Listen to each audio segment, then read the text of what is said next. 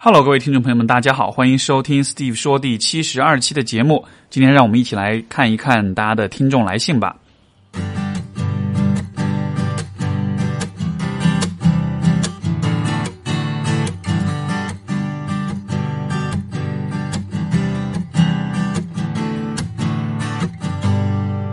我们今天第一封信来自 Summer 啊，这封信有点长。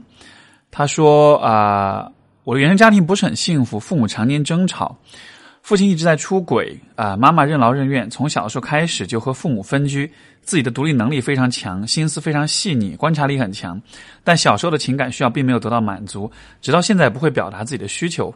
由于父母的影响，从小我就一直认为世界上没有不出轨的男性，并且由于我对我个人对父亲的崇拜啊（括号因为我认为我妈妈是配不上我爸爸的）（括号完）。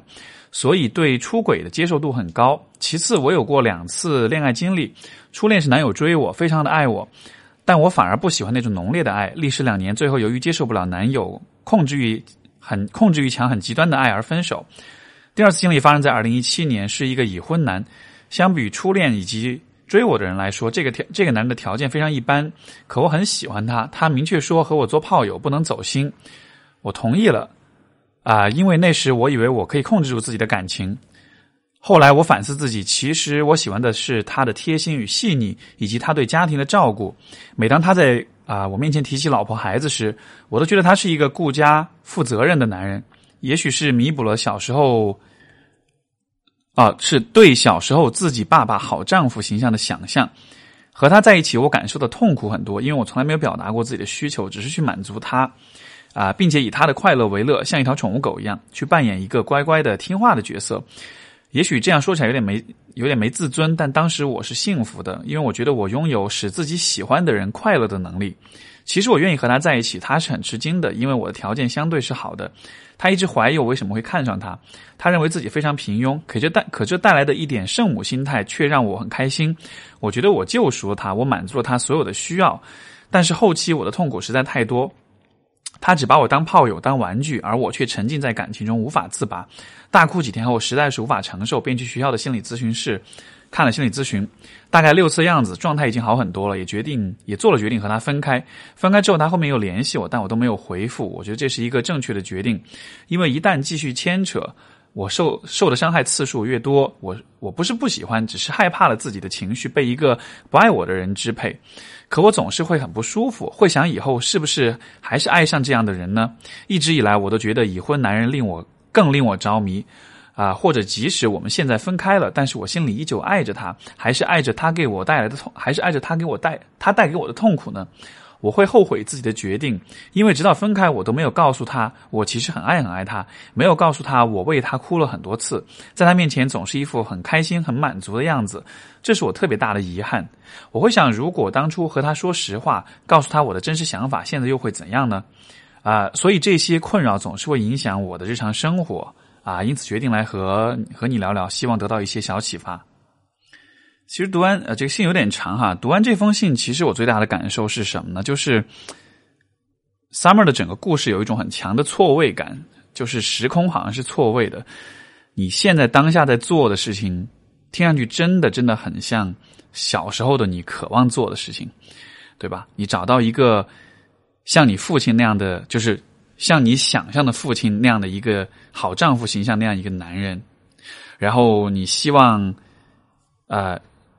拥有能够让你喜欢的人开心的这种能力，然后就是你说你的这种，因为你条件比他好，然后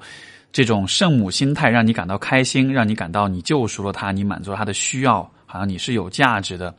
你看，就这三件事情，其实我能够想象，你作为一个孩子，在一个父母关系不和、父亲缺失，然后父亲出轨啊，然后。你可能没有讲，就是你没有讲这点，但是我的猜测是，也许你跟母亲的关系更近，以及说母亲在这个关系当中，因为她的丈夫缺失，所以她更多的情感需求可能是由你来去照顾，对吧？就是在这样一个环境里，我觉得这几乎就是可能每一个在类似场景里的孩子都会有的一些需要，对父爱的需要，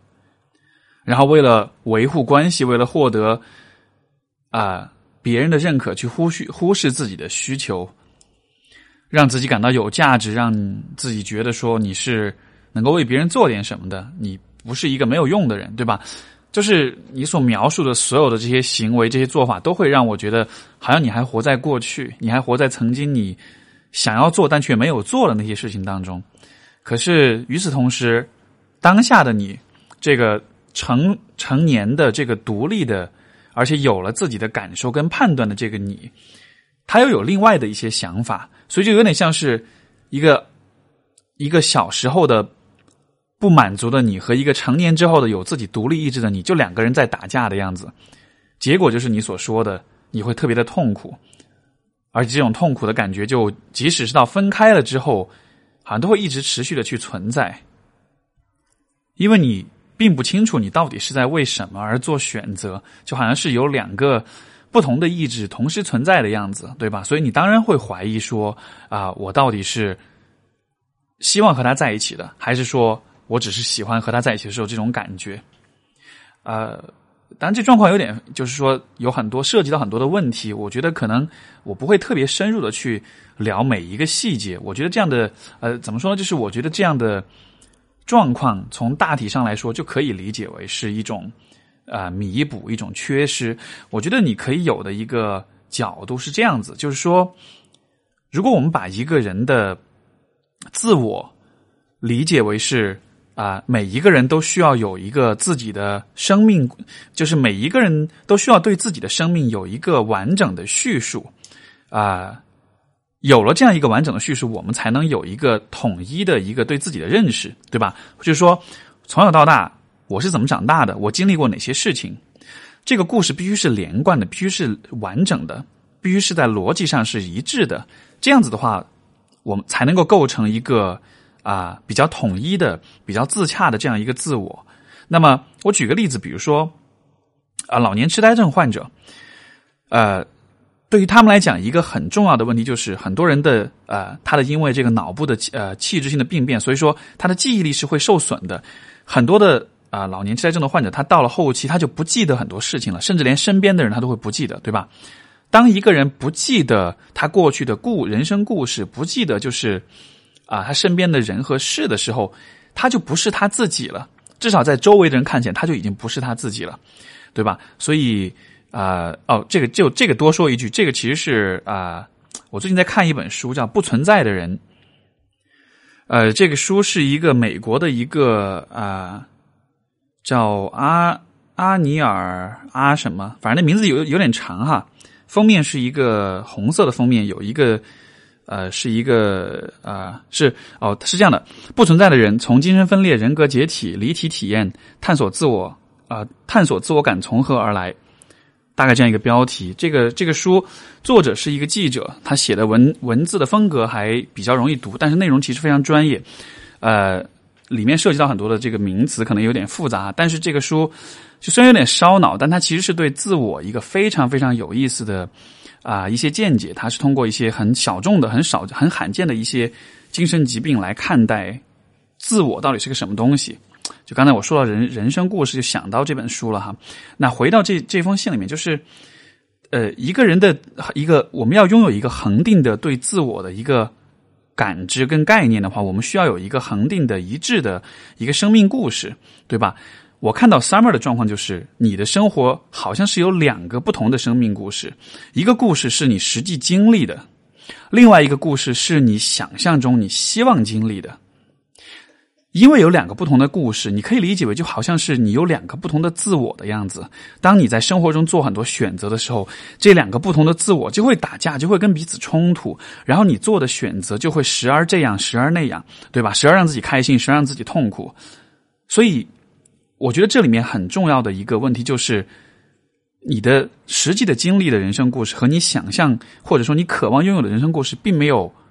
走到一起去，并没有被整合。这个整合的过程，如果你看长期的看心理咨询，那么我觉得这就是你需要去做的事情。但是因为现在的你就至少你跟我描述的这个状况里面，你的两个生命故事是两条不同的线，所以说。你做的许多的选择，就能看到是有这样一种错位的感觉。这个错位就是当下的你和小时候的你之间的这种冲突。我不知道这样子说能不能你能不能明白我的意思啊？不过就是当我就看到你的许多所作所为、许多的选择的时候，包括我想各位听众也会有这样的印象啊，就是你看你为什么要为什么要选择一些明显会让自己不开心的一些选择呢？嗯，可能从旁人的角度会觉得比较难理解，但是站在你的角度上，我能够看到，就是说，其实这是你在很努力的想要在现实当中去。创造或者重现一个你曾经想象你应该经历过的故事，对吧？这是一个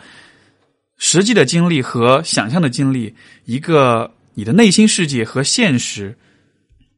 两个不同的故事主线，两个不同的版本的自我在做这样一种在在发生的这样一种冲突。然后，我觉得这其实也是我怎么说呢？在现在咨询里面，其实蛮多的啊类似的情况。类似的这种经历的来访者哈，其实都会有这样一个一个状况，就是说他们对，如果当他们回顾过去的时候，他们身上到底发生了些什么事情？然后，就真的你会发现，许多人都是两个不同的版本，他们所感知的和实际发生的状况，很多时候是不同的。为什么会有这样的不同？可能是因为说，当你在经历那些实际发生的事情的时候，你处在一个童年的。不成熟的理解能力有限的情况下，包括外界给你的刺激、给你的压力，会让你没有办法或者不敢去直面某些东西。所以这样的情况下，我们就不得不去创造出一个不同的一个替代性的一个生命故事，来告诉自己，我经历的事情是这个样子的，对吧？比如说。你小时候想象你的爸爸是一个好丈夫的形象，这就是一个你告诉你自己的故事。这个和他实际是什么样的一个表现是不一样的。所以，这个两个故事的这个思路，其实换个角度说，其实它就是一个防御机制。我们小时候实际经历的事情太痛苦，无法接受，所以我们必须要通过我们的防御机制去想象出一个不同的解释或者不同的版本，然后我们会把这个。解释的这个我们想象出来的这个版本，作为我们对现实的一个啊理解，但是带着这样的一种就是人为创造的这种理解去看现实的话，那么可能你就会离真正的现实越来越远吧。当你在成年之后，你看选择的伴侣是已婚男，这个其实和就是说，如果你的父亲不是这样的一个形象，如果你父亲没有出轨，如果他本来就是一个好丈夫形象，你还会喜欢已婚男吗？对吧？所以说，现在当下你的喜好到底是因为你自己发自内心喜欢这样的人，还是因为你的喜好是被你过去的经历和缺憾和缺失所影响，甚至所主导的？我我会希望说，你也好，或者有类似情况的朋友也好，怎么说呢？就是这一生当中的一种，你可以为自己设定的目标，就是曾经发生的事情，我没有办法改变。但是如果你不去尝试的话，你就会让曾经发生的事情影响未来你一生的很多很多的选择，甚至说你本来可以拥有的那种生活、那种可能性，会因为曾经的这些经历而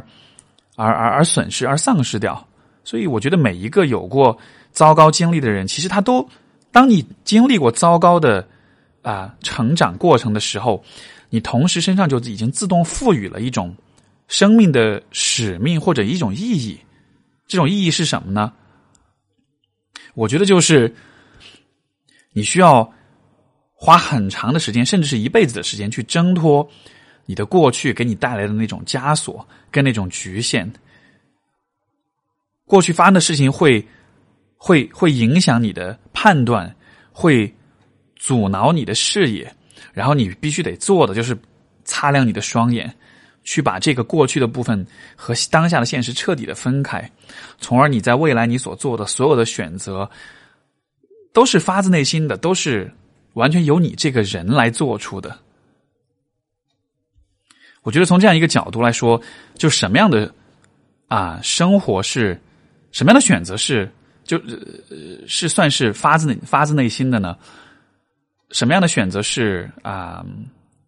能够算得上是摆脱了过去的这种束缚和局限的，我觉得就是说，不论你曾经经历过什么，你都会这么选择。我觉得这就是，这就是所谓自由吧，这就是所谓的，一种不受拘束的发自内心的这样一种选择。所以这是啊，Summer 这封信我看完之后所想到一些东西。我们今天的第二封信来自啊小易，他说。我来自中国一个二线城市，因为高考失手，家里才决定供我到澳洲留学。在大学里认识我的男朋友，在一起两个月。他来自犹太家庭，家庭条件比我好很多。在一起的过程比较戏剧化，同一个课一个学期交流不多，他很低调。那时我并不知道他家里有钱。期末的一个周五，一起去泡吧，喝过几个地方，啊，最后在一个地方吹风聊天到凌晨两点。他提议到到他家继续喝，我说好。啊，来这座城市一年多，那是我第一次到所谓的富人区。那晚干掉了一瓶不错的伏特加，他睡客厅，把自己的房间让给了我。第二天，他带我去山上看海港大桥和野餐，并亲了我，随即确立关系，一一个星期内发生关系。老实说，我真的没有想过他会跟我认真的在一起。我来自单亲家庭，父亲早逝，啊，妈妈很很辛苦养大我，供我上学。我平时穿着算朴素，不带任何饰品，不化妆。悉尼遍地美女，一个有颜有钱的人，什么时候轮到我？出乎我意料的是，他带我见他的朋友，圣诞节带我回他的国家见他的亲戚朋友，平时带我各种旅行。不见面的话，他每天都找我聊天，除了甜言蜜语，他还给我买很多东西，带我去不同的餐厅和酒吧。啊，我还在读书，没有工作，没有收入，根本无法支撑太高的消费。对于一个涉世未深的女孩来说，有质感的生活是具有很大的诱惑的。我内心很撕裂，根本没法心安理得的被宠着。我不忍心看到这边是我在热带小岛住着五星级酒店看日落，啊，到瑞士滑雪；那边是家人为了省点钱节衣缩食，夏天即使很热也忍着不开空调。尝试过提分手，但又像是。但又变成像在闹，想要得到更多的感觉。这种经济能力的悬殊，使得这段关系变得很畸形。家里人知道我的这段关系，也有不同的声音。一方面是老人不太接受和不同种族的人，啊，这是我很无奈又无法改变的东西。我个人不介意，生活习惯可以协调就行。肤色真的那么重要吗？另一方面是家里想找我，呃，想我通过结婚来取得澳洲永居身份。我和男朋友在这方面。达成暂不会结婚的共识，大家都刚二十出头，那么早就绑在一起并不合适，未来充满太多变数。还有一件事情就是，男朋友非常怕搞大我的肚子。之前试过，啊，我我例假迟了，他立马带我去医院做检查。啊，作为留学生，到医院的费用都是不低的。对于他的过分紧张，我很难理解。对于这段关系，我是抱着得之我幸，失之我命的心态，无法势均力敌的感情，自知很难维持。如何才能使才能改善？使之变得健康、更有持续性呢？如何才能让家人、家里老人抛开对种族的成见呢？我是觉得能，首先这个这样的运气可能的确是比较比较好哈。但我说运气不是说你找了个很有钱的男朋友，而是说这样的生这种生活的对比，就是一方面从小你看母亲很辛苦的供你上学，所以说你的生活是很朴素、很简朴的。另一方面，遇到这样一个男朋友，就好像把你带到了完另一个完全不同的一个生活方式跟节奏当中去。我其实会觉得，我们如果从一个比较积极的角度来看，就是拥有这样的一种对比的话，啊，我理解，就对于你来说，这可能是一种很拉扯、很撕裂的一种感觉，因为这是两种完全不同的生活。但是，这或许也就是从另一个角度说，是一种机会，就是你能够在两个。不同的生活之间找到你自己，我听完之后，我的感觉是，我会又有一点点为你感到，其实是为你感到有点兴奋，因为这样的机会的确不多。就是说，你能够去尝试两种完全不同的生活方式，然后我会很好奇，就是在经历过这两种不同的生活方式之后，你会如何看待，比如说财富跟物质这样一些东西对于你的意义？因为你看，从小的生活很。很节俭，很朴素，所以那个那样的一个环境当中的你，会是怎么看待，比如说金钱和财富这样的东西？而到了后来，当你看到男朋友的生活方式以及他对待你的这种方式之后，你和物质财富之间的关系又是否会有变化？我觉得，如果你就成长于一个很朴素的家庭，或者说如果你就一直被你的男朋友一这样宠着，那么其实最终你得出的答案跟结论。就都是会被局限的，都是会啊有所偏颇的，对吧？如果小时候家里条件不好，一直很缺钱，那么钱对于你来说就赋予了许多额外的意义，像是它可以让你自信，它可以让你被人尊重，它可以让你得到那些你想要得到的东西，它可以让你感到自由，你可以在想买什么就买什么，或者说你可以得到特定的社会的地位。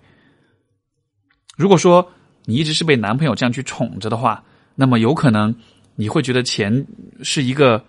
没有那么大意义的一个东西，它只是男朋友用来表示情感的一种方式，或者说你会觉得好像亲钱就是一种替代亲密关系，或者说钱就成为了亲密关系组成的一个特别重要的部分，它好像成为了一个既让你感到有点不安，但同时又恋恋不舍的这样一个东西。可是问题在于，这两种印象，我认为或许都不是你自己这个人会有的一种。一种答案，对吧？或者我至少可以说，啊，你自己会对于钱的这种看法，应该和这两个东西和这两种答案都是有点出入的。所以，其实这封信和上面那封信，我觉得有那么一点点相似的地方，就还是在于说，呃，你看，这又是一个两个故事，对吧？这又是一个一个故事是我成长于这样一个家庭，另一个故事是我有这样一个男朋友，在这两个故事的拉扯跟撕裂之间。这一方面当然会是让人感到很痛苦，因为你的很多选择都是错位的。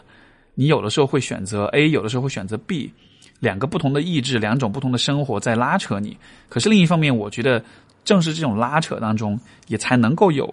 就是这种拉扯，我认为它能够给你提供一种动力、一种张力，去帮助你去更多的探索，说我到底喜欢什么，我到底想要什么，我到底希望变成什么样的一个人，甚至说你这些问题。我可以说是他，你你是不得不去回答这些问题的，因为如果你不搞清楚的话，你就永远都会拉扯在两个故事之间，两种生活方式之间，你永远没办法找到一个平衡，对吧？所以我想，你或许可以从这样一个出发点来看待这个状况，就是你的家庭就是这样的，你的男朋友也就是这样的，现在两个这两件事情都是两个事实，我们接受这两个事实的存在，在这样的情况之下。你需要去花时间去去想想明白，去搞清楚的，就是基于这样两个现实，我希望自己拥有或者创造出一种什么样的生活，在那种生活里面，我希望我的背景和我的伴侣这两个部分是如何平衡起来的。这样的一个，我觉得这样的一种思考是没有标准答案的。这最终你还是需要把就是视线。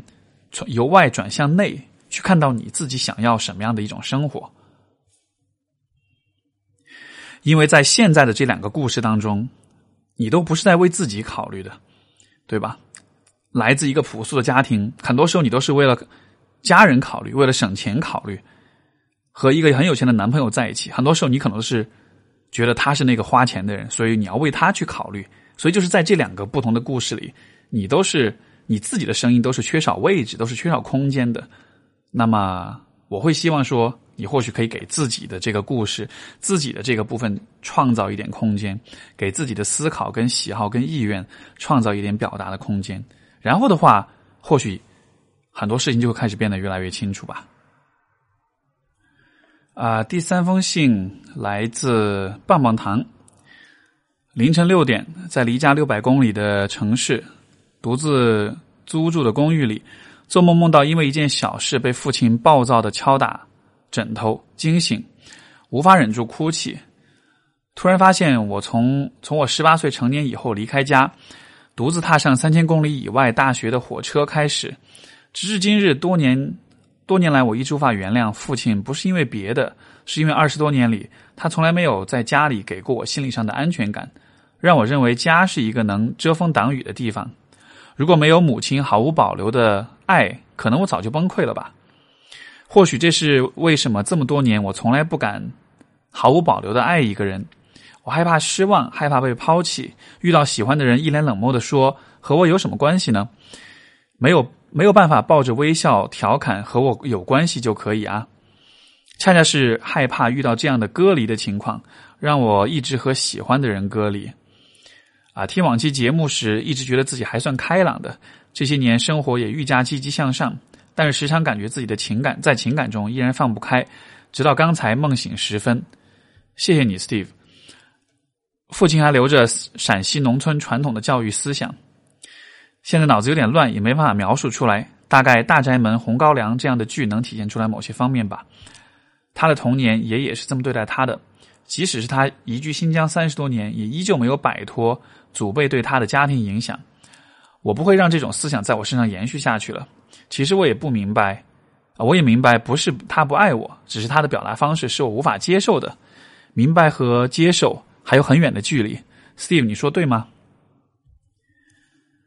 我觉得有点巧哈，就是前面两封信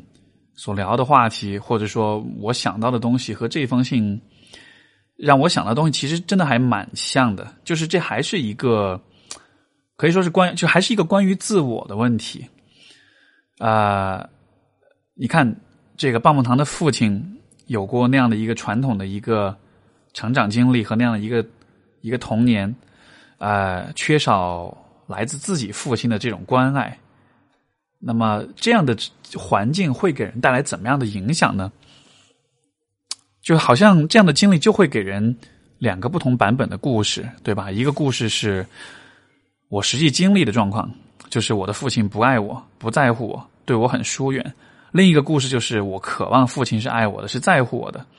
当我们成年之后，那个幻想的故事就会影响着我们去做很多的选择，想要去重去弥补。当年的那种缺失跟那种缺憾，可是当这个想象的故事在引导着我们，甚至是主导着我们去做很多选择的时候，我们反而就没有办法知道这到底是我自己发自内心想要的选择，还是说这是因为曾经的缺失跟缺憾所致的。所以，我想，如果你我们用这样的方式解释当下的你的话，我们或许也可以用类似的方式去看待你的，就是我们的上一辈。我觉得这其实是一个在很多人的家庭当中都会有的一个状况，就是你会看到说父母他们不曾经缺失了爱，他们曾经缺失了来自父母的关怀也好、认可也好、赞美也好、接纳也好，所以他们的生活就变成了一个为了获得、为了弥补这样一些东西而组织起来、而构建起来的这样一个状态。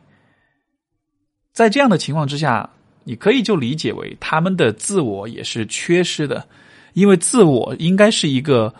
不论你经历过什么样的事情，不论你的父母或者家庭好与坏，你都会变成的那个样子，对吧？但是很多人带着缺憾长大，他们变成的样子就并不是他们自己真正的样子，他们变成的样子就是一个被自己的匮乏感、跟缺乏、跟创伤所影响、所主导的这样一种生活。而在这样的情况下，当一个人。的自我没有办法形成，或者说没有办法啊得到发展和实现的时候，我会理解为这个人就是没有办法去喜欢别人、去爱别人的。因为你想想看，比如说，这这这让我想到就是啊，这两天我的一个来访者哈，就他的故事有那么一些相似，就是他母亲也是一个，就从小可能就比较缺乏这种认可的，然后呢，包括跟。自己伴侣的婚姻当中，因为也是离离异，然后呢，就是可能自己的这个自尊心跟自信受到很大的打击，一直得不到认可。但在这样的情况下，其实他母亲的对于他就会有很多的期待，说你要成为一个让我有长脸的一个女儿，你做的事情应该是让我得到认可的。如果你做的事情让我得不得不到认可，让我觉得不觉得长脸，我就会反对。所以自然，这个来访者就是他成年之后就一直会很怨恨说。我母亲从来都没有真的爱过我，她都是一直只是希望在我通过我以我利用我去满足他的那种虚荣心和那种对认可别人认可的那种需要。他为什么就不能爱我？那其实当时我就会提出这样一个角度说：，呃，你的你的疑问就是当你在质疑说他为什么不能这么爱我的话，这样的一个提法背后的假设是，他是可以爱你的，但是他选择了不爱你。对吧？但是这样一个假设，我觉得有可能是不成立的，因为对于你的母亲，或者说对于棒棒糖的父亲来说，他们可能压根就还没有办法去爱一个人，因为他们可能压根连自己爱什么或者喜欢什么都不知道，因为他们的生活在很大程度上是被他们的过去所主宰、所所主导的，所以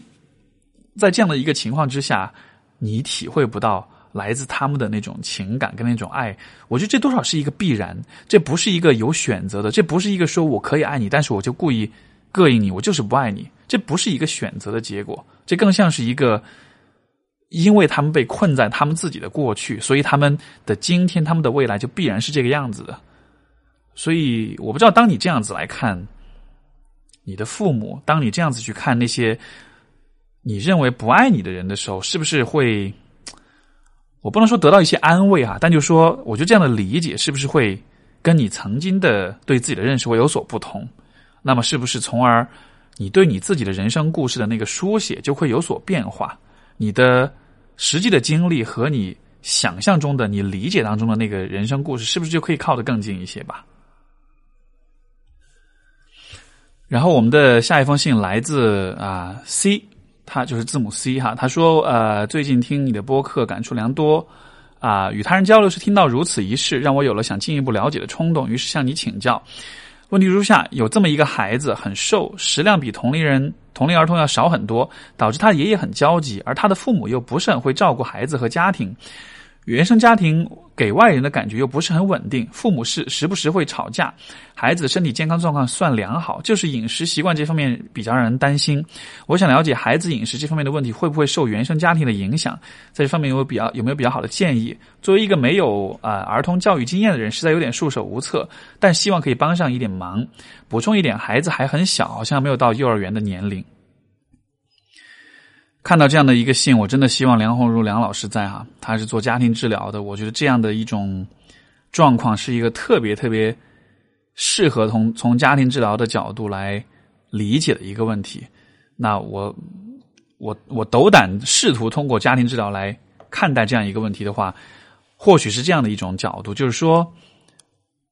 你看，比如说在家庭当中，因为首先家庭治疗、结构家庭治疗、系统家庭治疗，其实对于很多的问题的理解都是说，当家庭当中某一个成员的某一个存在某一个问题的时候，这个问题其实不是一个单纯的个体的问题，它是由家庭成员之间的互动的过程共同去构建出来的。像我之前经常会举到的一个例子，就是如果父母经常吵架、经常冲突的话，孩子有可能产生问题行为，比如说不愿意上学，比如说经常生病。或者说是故意的、有意无意的会去做一些淘气的、不听话的事情，然后这种行为不是因为孩子本身喜欢这么做，有可能是因为说，当父母一起来责骂孩子的时候，孩子其实能从这种共同的责骂当中得到一种安全感，就是父母是站在一起的，他们是统一阵线的，所以父孩子会为了父母的这种。统一阵线的这种安全感，而去做很多问题的行为，所以你从这样一个角度，你就会看到说，孩子的问题行为，他的问题就他本身并不是问题，他实际在做的是去调和父母的关系，对吧？那所以类似的角度，但因为这个呃，你给我的信息很有限，所以说我只能做一些脑补，就是说，你或许可以去看一看，说这个孩子他很瘦的话，那比如说他，你可以去了解，比如说他吃饭。他们家人，他们这个家庭是怎样吃饭的？他们在，比如说是他和爷爷一起吃，他的父母也许不和他们一起吃饭，他的父母也许很忙，也许是在外面。会不会说孩子吃饭比较少？可能是因为他其实更多希望是跟父母之间有更多的互动跟亲近，又或者说有没有可能，比如说每次孩子不吃饭的时候？本来不太照顾家庭和孩子的父母，就会特别关注这个问题，因为好像不光父母会关注，同时爷爷也会很焦急的要求父母来关注这个孩子。所以有没有可能就是他的这种啊不进食的状况，也许在一定程度上是被家庭关系所强化的？当然，这只是我对于家庭治疗很粗浅的了解之下所得出的一些角度。啊，我觉得你能够做的，包括就是当我们看到任何一个家庭关系当中或者家庭当中的一个问题，你都可以去看一看，就是家庭成员之间互动的方式有没有可能是在有意无意之间是在强化这个问题行为的。从这样的角度的话，或许能发现一些以前没有发现的事情吧。啊，今天最后一封信来自这朋友没有署名，他说：“骗别人容易，骗自己很难。”不断的告诉自己都过去了，已经告别了，就向前走，别回头，好像真的已经放下了，好像什么都不曾发生一样。可是那些被自己隐藏起来的东西，总是在不经意间，如同洪水猛兽向洪水猛兽般向你袭来，而你也终将无处躲藏。老师，你说放下对于我怎么如此困难呢？那些人与人的牵绊，好不容易才建立起来的东西，怎么那么轻易就放弃了呢？我觉得我们或许可以从这样一个角度来看待这种放下或者说执念的东西吧。就是生活中的人或者事情来来去去，其实放下或者是失去或者得失这样一些东西，其实都是会自然发生的，对吧？比如说生命中很重要的人，有些就是会离我们而去，然后这个离去的失去的过程，其实自然的而自然而然就会发生，而我们呢，其实自然而然的也都会慢慢的去面对、去接受这样的一种过程。我觉得应该说，人类其实进化到今天为止，这个世界上的每一个人在生活中都会经历各种各样的需要放下、需要忘记啊的这样的一些状况。我们其实我会觉得说，在我们的基因当中，或许已经决定了说，我们多少是不能说善于，但至少是我们是能够做到这一点的。在我们身上放下这个东西，应该是自然而然就具备的一种一种能力、一种机能。你看，所以因此人的记忆才会有选择性的记忆，包括我们的长期记忆，可能才会有这种对于很多事情、很多细节会逐渐的模糊、逐渐的淡化。如果我们能够清晰的记得从小到大的每一件事情、每一个细节的话。那可能这会是人生，可能会是特别沉重的吧，对吧？所以就是我觉得放下，其实本来应该是一个我们本来就具有的一种一种能力。但是呢，为什么有些事情我们放不下？如果我举个例子，就这有点像是，比如说你失眠的时候，当你失眠的时候，如果你很着急，说我应该赶快睡着，因为我明天需要早起。因为我明天有一件特别重要的事情，我需要去做，我需要精精力十足的去面对，对吧？在这样的情况下，你会很努力的想要自己能够睡着，你会很用力的去睡觉。可是，当你用很用力的睡觉的时候，我想每一个有过失眠体验的人都知道这种感觉。就当你很用力的去睡觉的时候，你会努力的去寻找迹象，看你到底有没有困，你到底有没有睡着，然后啊，你是否有睡意，然后你会开始考。考虑说，如果睡得太晚会怎么样？你会时不时的去看时间，你会每隔一会儿就去想一下，哎呀，现在我还剩下多少时间可以去睡觉？当你在做所有这一切的时候，你的大脑其实会越越发的活跃，你会越发的没有办法睡着。所以我在想，有没有可能对于这位朋友所讲的放下，或许也是一个类似的一个状况，就是说，当你想要去放下的时候。好像这个过程是一个人为的，是一个你必须尽快去做到的事情。因为如果不放下，就会有一些特别糟糕的结果。所以你的放下的过程，好像不是那个我们大多数人基因当中所写的那个自然而然发生的那个放下，而是一个你需要人为的去控制它、去主导它、去设定一个时间限制、一个节奏，必须完成的一件事情。而当你在这么做的时候，这就像是强迫与反强迫。当我们当一个有强迫症的人不希望自己去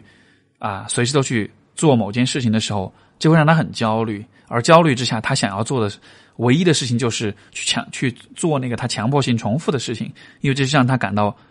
焦虑可以暂时缓解的一件事。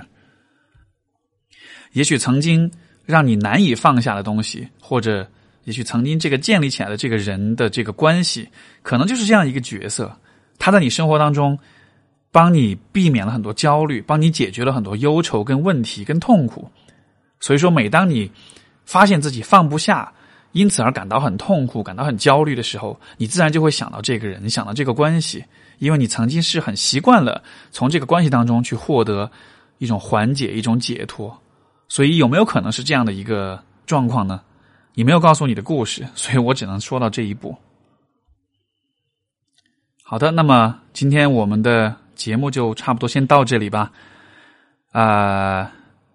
上一期的节目是呃这个七十一期我跟曹雪敏的对话，如果各位朋友还没有听过的话，我蛮推荐你去听一听的，因为那是我觉得做了这么多期的 Steve 说里面嘉宾访谈里面，我觉得让我感触特别深的一期吧，啊。学敏很勇敢又坦诚又很真实的去分享了他去年所经历的一些重要的一些人生的生命事件。我觉得从他的这个讲述当中，我真的是学到了很多，也想到了很多。然后另一方面，我也觉得，因为这涉及到出轨，涉及到这个关系的忠诚这样的一些，话题，我真的也很开心，说我们能够用一种不同的方式去探讨这个问题，而不是说很简单粗暴的把一切都归结于渣男跟小三的不道德这样的一种啊，就特别简单粗暴一种讲一种叙述方式吧。所以就还是又回到了这个故事的这个问题上面，就是啊，我们我们的生活中到处都有各种故事的存在，我们也会听到别人的很多故事，然后呢。